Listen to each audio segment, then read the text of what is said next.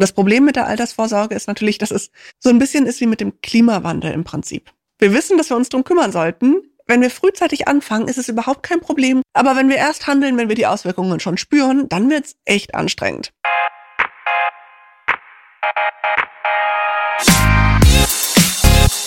What the Finance steht eigentlich in meiner Renteninformation und wie kann ich daran vielleicht auch noch was ändern?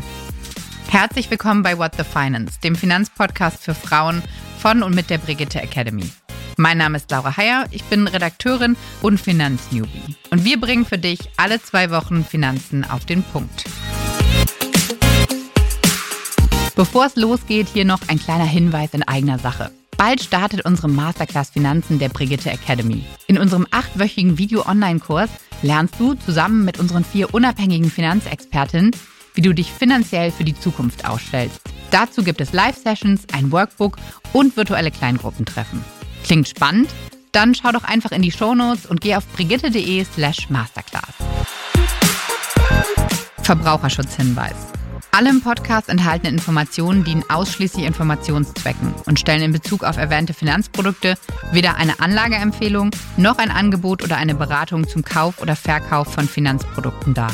Die Brigitte Academy Redaktion übernimmt keine Gewähr dafür, dass die dargestellten Finanzprodukte bzw. die entsprechenden Informationen für die jeweilige Nutzerin des Podcasts auch tatsächlich geeignet sind.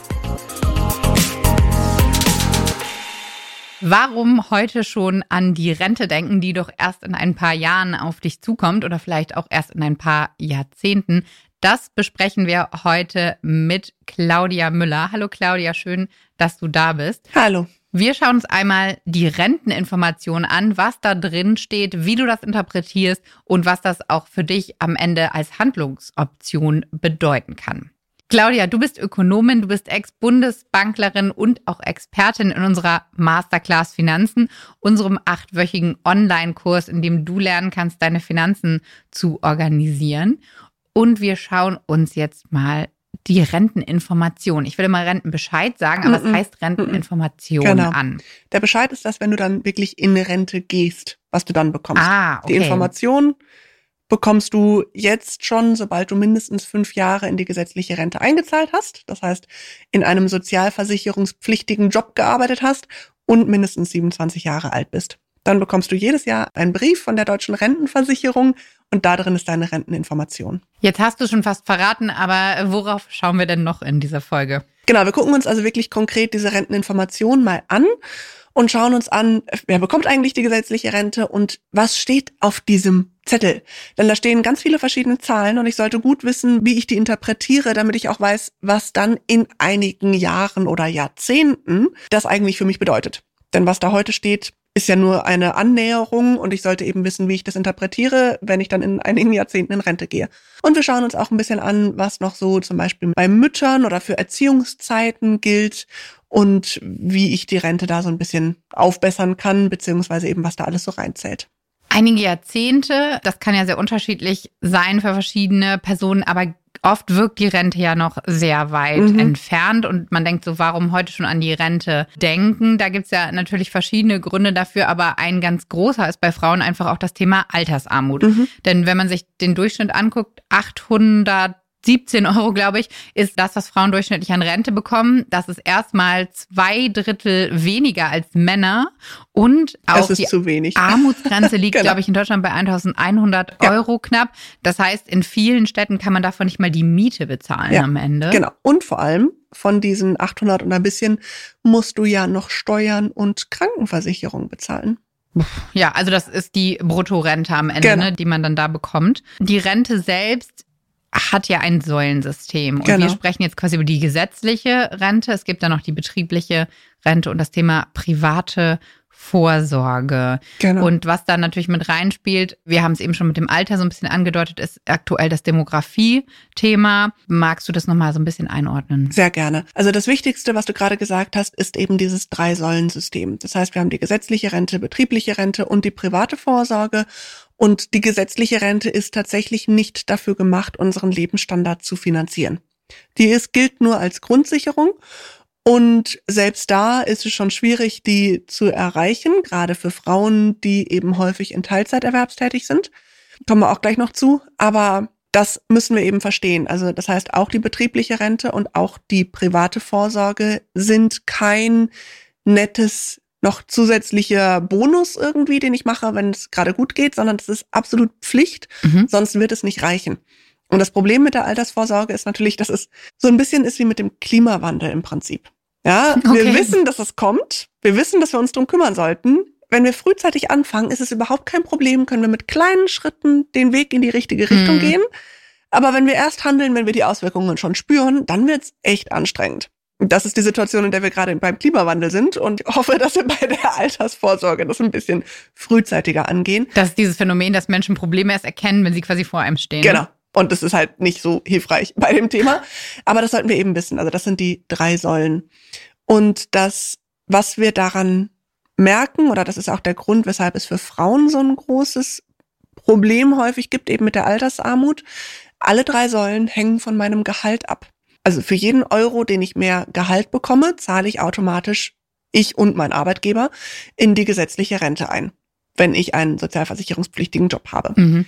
Auch je mehr Gehalt ich bekomme, umso mehr zahlt mein Arbeitgeber idealerweise und ich selber auch in die betriebliche Altersvorsorge ein. Jeder Arbeitgeber ist mittlerweile verpflichtet, eine betriebliche Altersvorsorge anzubieten. Okay. auch das, da muss man sich ein bisschen selber drum kümmern, aber im Zweifelsfall geht mal zu eurer Personalabteilung und redet mit denen. Es gibt solche Angebote. Auch das nehmen Frauen leider seltener wahr als Männer, aber das sollten wir mitnehmen. Und je mehr Gehalt ich habe, umso mehr kann ich es mir leisten, auch etwas zurückzulegen und selber zu investieren, also die dritte Säule. Und das ist eben das Thema, wenn Frauen Mütter werden, führt das häufig dazu, dass sie zum einen einfach erstmal die Elternzeit haben, also eine gewisse Lücke komplett in der Erwerbstätigkeit. Da kommen wir später noch zu, denn da gibt es tatsächlich Rentenpunkte für die Zeit. Aber eben auch, dass sie danach ganz häufig in Teilzeit erwerbstätig sind. Das reduziert das Gehalt, also die gesetzliche Rente, die betriebliche Rente und die Möglichkeit zu sparen und privat vorzusorgen. Und das ist das. Das ich sag mal, das eine Jahr Elternzeit oder halbe Jahr oder auch zwei Jahre ist ehrlich gesagt vollkommen egal für die Rente. Also natürlich hat es einen Effekt, aber der Effekt ist viel kleiner als häufig die vielen Jahre oder Jahrzehnte der Teilzeit und damit verbundenen Karriereeinbußen, die danach kommen. Die sind der viel entscheidendere Faktor. Darüber sollten wir reden. Ich habe hier schon mal sowas ausgedruckt. Für alle Podcast-HörerInnen ist das jetzt natürlich nur zu hören am Geraschel des Blattes, was ich hier hochhalte, nämlich eine Beispiel-Renteninformation von Maxine Mustermann, nennen wir sie jetzt einfach mal, damit wir das jetzt mal ein bisschen nachvollziehen können. Und ich würde sagen, wir gehen jetzt einfach diese Begriffe mal durch, die hier fett ausgedruckt ja auch drauf sind. Vielleicht starten wir aber einfach mal, das ist ja auch sowas, was man hört, oft im allgemeinen Sprachgebrauch, die Rentenpunkte, die man mhm. ansammelt. Mhm. Danach berechnet sich ja am Ende genau. meine Rente. Was hat's mit den besagten Rentenpunkten auf sich? Der Rentenpunkt wird berechnet nach deinem Gehalt im Verhältnis zum Durchschnittsgehalt in Deutschland. Das heißt, das Durchschnittsgehalt liegt momentan bei ungefähr 41.000 mhm. Euro brutto pro Jahr. Wenn du also sowas um den Dreh verdienst im Jahr, 40.000 Euro sagen wir mal, dann bekommst du einen Rentenpunkt gutgeschrieben. Ein Rentenpunkt ist plus minus 30 Euro am Ende wert, die du dann pro Monat ausgezahlt bekommst. Wenn du 80.000 Euro bekommst, also Gehalt hast, bekommst du zwei Rentenpunkte pro Jahr gut geschrieben. Wenn du 20.000 Euro Gehalt hast, bekommst du 0,5 Rentenpunkte. Also die Rentenpunkte kann man auch anteilig bekommen. Aber man bekommt maximal zwei, oder? Ganz genau. Bei 80 oder bei zwei Rentenpunkten ist es gedeckelt. Das heißt, selbst wenn du nicht 80.000, sondern 800.000 Euro Gehalt hast, bekommst du trotzdem leider nur zwei Rentenpunkte, hast aber vielleicht die Möglichkeit, privat vorzusagen. Vielleicht, aber das hat wahrscheinlich mit dem Umlageverfahren zu tun, oder? Wie die Rente funktioniert. Genau, also die Rente funktioniert nach dem Umlageverfahren. Das heißt, du zahlst nicht in deine eigene Rente ein, sondern du zahlst jetzt in die gesetzliche Rente, also in einen Topf und aus dem Topf werden jetzt direkt die jetzigen Rentner bezahlt. Und das ist eben auch das Problem an dem System. Das Geld wird nicht investiert, es wird nicht, kann sich nicht vermehren durch den Zinseszins und solche Sachen, sondern wird eben direkt verwendet wir haben aber mittlerweile immer weniger Erwerbstätige auf die Anzahl Rentner. Und der demografische Wandel, also die geburtenstarken Jahrgänge, gehen jetzt gerade erst in Rente. Das heißt, es wird noch mal ein paar Jahre noch schlechter und dann pendelt es sich so langsam ein. Das heißt, dass einfach wir immer mehr zahlen müssen, um die Rentner einfach zu versorgen, beziehungsweise dass es schon jetzt so ist, dass der Staat tatsächlich mehr als 100 Milliarden pro Jahr aus Steuergeldern in die Rente einzahlt, damit es überhaupt irgendwie reicht. Das Generationenkapital, also die sogenannte Aktienrente, ist ja auch so ein Projekt, damit man das genau dieses System eben etwas verändert und das Geld auch wirklich am Kapitalmarkt, also an der Börse investiert. Mhm. Aber da müssen wir natürlich erstmal noch abwarten, wie sich das alles entwickelt und wie das läuft. Das ist bislang ein kleines Pflaster, aber noch keine große Lösung dafür. Genau, und die Renteninformation flattert dann bei mir rein. Jetzt bei Maxine Mustermann ist der erste unterstrichene Begriff hier Regelaltersrente. Und dahinter steht dann das Jahr, wann die Person in Rente gehen würde. Das heißt, ich sehe, wann ich angefangen habe, quasi einzuzahlen, beziehungsweise wann ich geboren bin, wie lange ich arbeite oder bis zu welchem Jahr ich arbeite. Also Regelaltersrente heißt dann im Prinzip einfach, wann ich meine Rente bekomme. Genau. Und das kommt ein bisschen darauf an, eben wie alt du bist. Momentan das Regelrenteneintrittsalter liegt bei 67 drei Viertel ungefähr. Das heißt, Maxine Mustermann müsste 67 Jahre und sieben Monate oder sowas alt werden mhm. und bekommt ab dann ihre Rente. Ich gehe davon aus, dass in ein paar Jahren oder Jahrzehnten dieses Alter tendenziell angehoben wird. Wir haben es ja auch gesehen, also unsere Großmütter sind definitiv früher in Rente gegangen als unsere Eltern und ich gehe davon aus, dass unsere Eltern früher in Rente gehen als wir. Das heißt, das ist das mit der Regel Altersrente-Grenze. ja. Das sind diese 67 Jahre und ein paar Monate, wann wir normal in Rente gehen, wenn wir nicht in Frührente gehen. Und dann kommt da unten drunter so ein Kasten mit so drei Zahlen, der auch so ein bisschen direkt ins Auge sticht. Und die erste Zahl, ich finde es immer ein bisschen verwirrend, weil mhm. ich finde, bei der ersten Zahl denkt man immer, das ist meine Rente, ja. aber ist sie nicht. Nee. Sondern das ist die Rente wegen voller Erwerbsminderung. Genau. Was heißt das denn? Das hieße, wenn du ab heute nicht mehr erwerbsfähig bist, dann bekommst du das von der gesetzlichen Rente ausgezahlt. Das heißt, es ist wirklich die volle Erwerbsminderungsrente, wenn du irgendeinen Unfall hast, eine Krankheit, sonstiges, weshalb du nicht mehr erwerbsfähig bist, dann kommt da diese Zahl zum Greifen. Dann das nächste ist dann wirklich die Regelaltersrente und da stehen dann aber auch zwei mhm. Zahlen, nämlich einmal dann eine Zahl, in dem Fall jetzt hier 1200 Euro und dann nochmal nach Rentenanpassung, in dem Fall dann 2300 Euro. Das ist jetzt aber wirklich dann meine Rente, die ich quasi erst bekomme, wenn ich in Rente gehe. Genau, das ist das, was du bekommst, oder das Maxine bekommt, wenn sie dann in Rente geht. Und da ist das eine eben die Rente, so wie sie, also wenn sie weiter so gezahlt wird, wie sie jetzt gezahlt wird, oder dann die Rente, wenn davon ausgegangen wird, dass sie eben angehoben wird in Anpassung an die Inflation. Und was dabei gefährlich ist so ein bisschen, ist, dass die Rente, die Rentenhöhe sich danach bemisst, wie du in den letzten fünf Jahren eingezahlt hast in die Rentenkasse. Und das ist etwas, was gerade für jüngere Frauen ein bisschen gefährlich sein kann, weil es uns in falscher Sicherheit wiegt. Mhm. Denn häufig ist es so, in den ersten Jahren der Erwerbstätigkeit sehen wir kaum einen Unterschied zwischen Männern und Frauen. Das heißt, Maxine Mustermann hat ja 1987 angefangen zu arbeiten. Das heißt, wenn er heute aufhören würde zu arbeiten, dann bekäme er mit 67 mhm. eine Rente von 1200 Euro. Und das andere ist, wenn er weiter arbeitet wie bisher.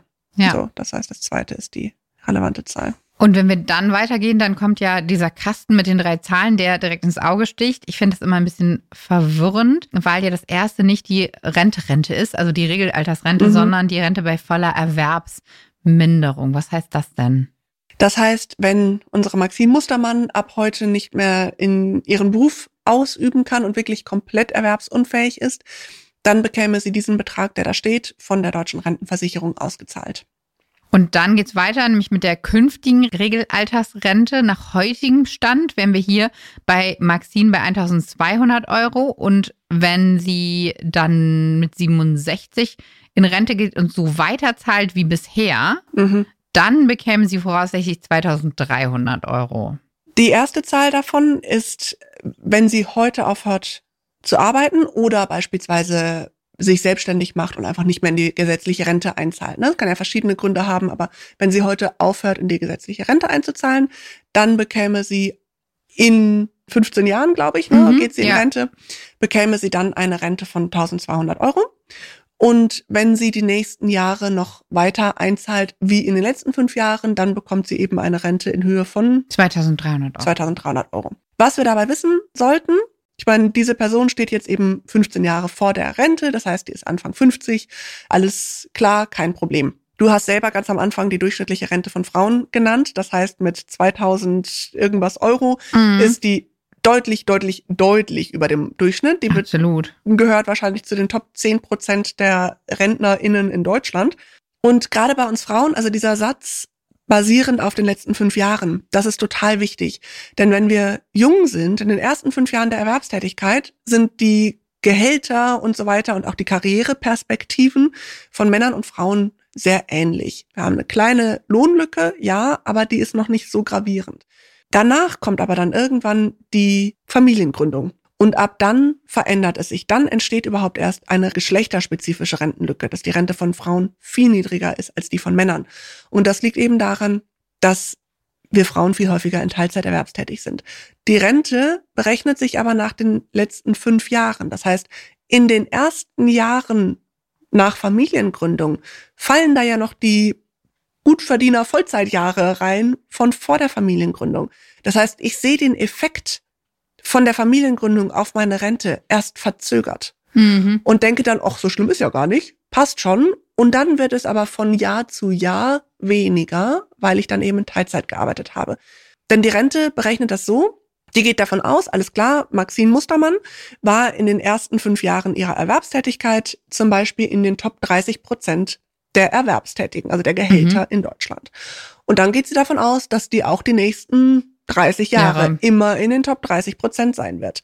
Statistisch betrachtet werden Männer in den Top 3 Prozent sein und Frauen in eher nach unten rutschen. Ne? Mhm. Ne? Das heißt, im Schnitt, also und die Renteninformation schmeißt alle Gehälter da in einen Topf, alle Geschlechter und so weiter.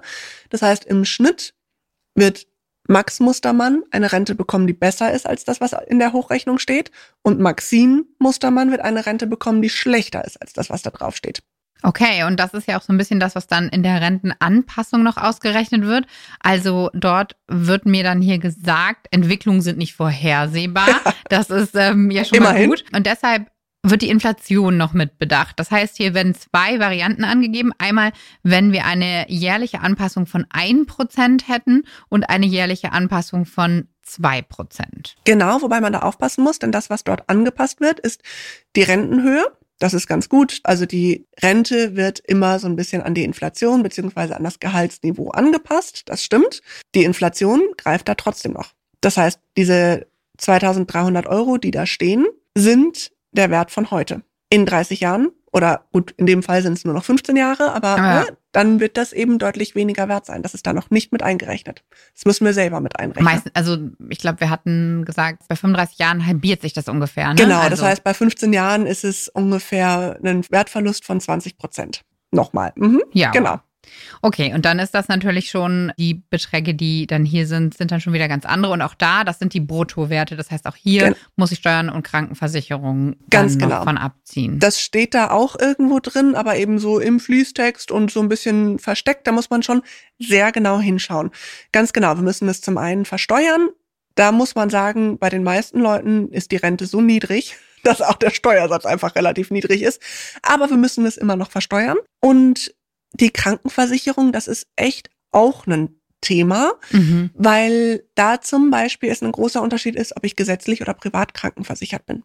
Ah ja, okay, klar. Also das sollte man auch einfach nochmal bedenken. Die private Krankenversicherung bemisst ihre Beitragshöhe im Prinzip nach deinem Gesundheitszustand. Das heißt, je jünger du bist, umso günstiger ist die Versicherung, weil du normalerweise hm. gesünder bist. Je älter du wirst, umso teurer wird die Versicherung. Bei der gesetzlichen Krankenversicherung, die richtet sich nach deinem Einkommen. Das heißt, falls du in der Rente eher bei 800 Euro liegst als bei 2000 irgendwas, dann zahlst du einfach nicht so viel gesetzliche Krankenversicherung, wohingegen die private zahlst du den vollen Betrag. Also das ist was, was auch gerade bei Selbstständigen zum Beispiel häufig so ein Thema ist, mhm. weil die eben nicht in die gesetzliche Rente einzahlen. Die haben häufig noch mal eine noch schlechtere Altersvorsorge als die Angestellten und sind häufig in der privaten Krankenversicherung, weil die eben in den jungen Jahren günstiger ist als die gesetzliche. Aber ich habe das letztens wieder gehabt, da war eine Frau mit 400 Euro Rente und 800 Euro Krankenversicherung. Hm. Und dann halt drei Kindern, die das für sie bezahlen. Aber das sollte man eben auch einfach wissen und mitdenken bei der Entscheidung. Und Steuern äh, sind dann der, ist dann der Einkommenssteuersatz, nachdem quasi deine Rente besteuert wird und muss ich dann auch eine Steuererklärung für meine Rente machen? Jein, also du musst ja keine Einkommenssteuererklärung machen, wenn du nicht irgendwelche Nebeneinkünfte hast oder Mhm. sowas. Musst du ja auch als Angestellte nicht. Aber es lohnt sich eben in den meisten Fällen, weil du dann manche Sachen davon absetzen kannst. Und das ist genau dieselbe Steuer. Aber natürlich der Steuersatz richtet sich ja an deinem Einkommen aus. Das heißt, je mehr Geld du hast, je mehr Einkommen du hast, umso mehr Steuern zahlst du auch. Mhm. Und in der Rente haben die meisten Leute einen niedrigeren Steuersatz. Momentan ist es noch so, dass wir die Rente noch nicht voll versteuern müssen. Aber in den nächsten Jahren äh, wird das der Fall sein. Ich weiß gerade nicht genau. Entweder 2030 oder 2040. Ab dann müssen wir die Rente voll versteuern mit dem normalen Steuersatz. Du hast es auch gerade eben schon angesprochen, als selbstständige Person gibt es ja einmal noch die Möglichkeit Künstlersozialkasse, je nachdem, als was ich arbeite, Genau. oder auch selbst die Rente einzubezahlen beziehungsweise aufzustocken. Genau, also als Selbstständige muss ich mich eben selber um meine Altersvorsorge kümmern, beziehungsweise, wie du sagst, es kommt drauf an. Es gibt Leute, die müssen einfach in die Künstlersozialkasse einzahlen und das ist dann die Grundsicherung. Also im Prinzip die erste Säule ist gesetzliche Rente oder eine Grundsicherung.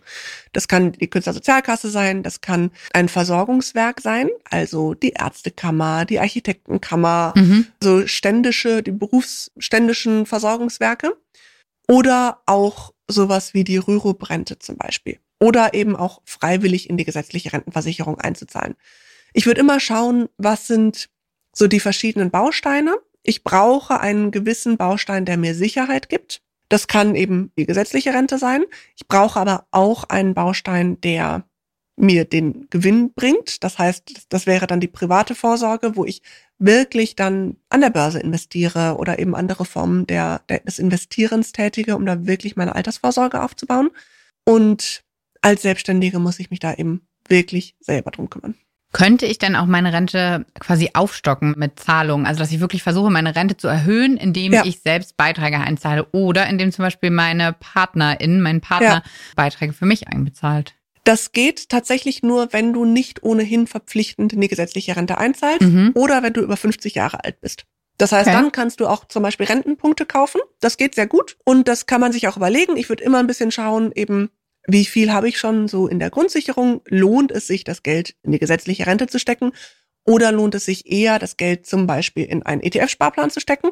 Ich finde das eine super Idee, dass der Partner zum Beispiel das machen soll. Also wenn ich jetzt eine niedrige Rente habe, weil ich eben in Teilzeit erwerbstätig war, um mich um unsere Kinder zu kümmern, dann sollte meine Partnerin oder mein Partner durchaus das kompensieren, denn schließlich kann er ja nur die große Karriere machen, weil ich mich um seine Kinder kümmere. Und das geht, wie gesagt, nur, wenn ich nicht sowieso verpflichtend einzahle oder wenn ich über 50 Jahre alt bin. Kann sich aber auch lohnen, weil ich zum Beispiel mindestens fünf Jahre in die Rente eingezahlt haben muss, damit sie mir am Ende überhaupt ausgezahlt wird. Ah, okay. Ja, also wenn ich zum Beispiel, ich sage jetzt mal, ich bin Ärztin, das heißt, ich bin in der Ärzteversorgung, habe aber vielleicht in den ersten Jahren auch mal angestellt gearbeitet. Und Ärzte kommen damit in den meisten Fällen über die fünf Jahre. Aber nehmen wir mal das Beispiel. Ne? Ich bin in der Ärzteversorgung und habe jetzt drei Jahre aber irgendwo angestellt gearbeitet. Mhm. Wenn ich nur diese drei Jahre habe, dann verfallen die am Ende, weil ich eben nicht über diese Schwelle komme von fünf Jahren. Und was passiert dann mit dem Geld? Geht in den Topf. Für die anderen, weil es ja nicht an mich ausgezahlt Genau. wird. Es wird nicht an dich Hm. ausgezahlt. Okay. Das wäre natürlich so eine Situation, da könntest du dir einfach quasi für zwei Jahre Rentenpunkte dazu kaufen und würdest dann über diesen Schwellwert drüber kommen, Ja. über diesen Grenzwert. Und für Kinder bekomme ich aber auch Rentenpunkte, oder? Ganz genau. Und das ist der andere Aspekt, aus dem es sich lohnen könnte, Rentenpunkte dazu zu kaufen. Für jedes Kind bekommst du drei Rentenpunkte. Ja gut, das sind dann halt, wir haben gesagt, ich glaube 35 Euro ist ein Rentenpunkt. Das heißt, ich bekomme dann Genau, du bekommst 100 Euro 100 Euro sozusagen für meine drei pro Kinder. Monat, aber immerhin, die bekommst du ja zusätzlich zu deiner sonstigen Rente. Mhm. Und die bekommst du unabhängig davon, ob du arbeitest oder nicht. Okay. Also das heißt, du kannst auch erwerbstätig sein mit Kindern, ganz normal eben einen Job haben und zusätzlich bekommst du dann diese Rentenpunkte noch gut geschrieben. Und die gehen auch übrigens automatisch an die Mütter. egal wer die Elternzeit nimmt. Das heißt, man muss sie aktiv beantragen, aber dann werden sie erstmal primär, also sozusagen das, die Rentenversicherung geht davon aus, dass die Mutter sich um die Kinder kümmert. Okay. Also werden sie der Mutter gut geschrieben, kann man aber natürlich beantragen, dass es anders sein soll. Wollt, ah, okay, kann man beantragen. Und das genau. deckt sich das mit, also diese drei Punkte, sind das die Kindererziehungszeiten oder ist das nochmal was anderes? Das ist völlig unabhängig davon, wie viel Elternzeit du genommen hast oder so. Das heißt, sobald das Kind drei Jahre alt geworden ist, kannst du diese Punkte beantragen. Du kannst aber auch sofort nach dem Mutterschutz wieder in Vollzeit erwerbstätig sein und dann zusätzlich die Rentenpunkte beantragen. Also das ist, die haben damit tatsächlich nichts zu tun. Das ist einfach eine Kompensation quasi des Staates für die Kinder. Und dann gibt's ja noch die Mütterrente. Das ist was anderes. Im Prinzip schon bei der Mütterrente. Das sind die Erziehungszeiten, die ich einfach angerechnet bekomme für jedes Kind. Und da ist es ein bisschen ein Unterschied tatsächlich für Kinder, die vor 1992 geboren worden sind. Damals bekam man noch weniger Erziehungszeiten angerechnet als heute. Da ist schon eine gewisse Aufwertung der Erziehungsarbeit irgendwie hat stattgefunden. Aber das ist im Prinzip das, was wir als Mütterrente bezeichnen. Könnte man eigentlich auch mal den Begriff ändern zu Elternrente. Ja. Müssen ja nicht nur Mütter machen. Nee, auch diese Zuschreibung nur zu ja. Frauen. Gut, immerhin kann man es umtragen lassen. Aber zum Thema Umtragen auch noch, ja. das fand ich auch noch einen ganz spannenden Punkt, dass man es selber quasi genau. beantragen muss für die. Mütterrente, für die Elternrente, nennen wir es jetzt mal so. Und auch generell macht es Sinn, eine Rentenprüfung mal zu machen. Ne? Also beim, bei der deutschen Rentenversicherung, beziehungsweise dem entsprechenden Landesableger, meistens fürs Bundesland anzurufen und mal zu fragen, stimmt das, was da auf meinem ja Rentenbescheid steht. Bei einer Renteninformation. Renteninformation, Himmel, auf meiner Renteninformation, das muss ich noch lernen. Genau. Und mit denen kann man tatsächlich auch sehr gut telefonieren. Einfach. Und das ist auch gut zu wissen. Also früher hat man ja auch für Ausbildungszeiten Rentenpunkte gut geschrieben bekommen, aber man muss es eben beantragen. Das heißt, immer mal wieder alle Unterlagen sammeln. Ganz wichtig, die lieben Papier.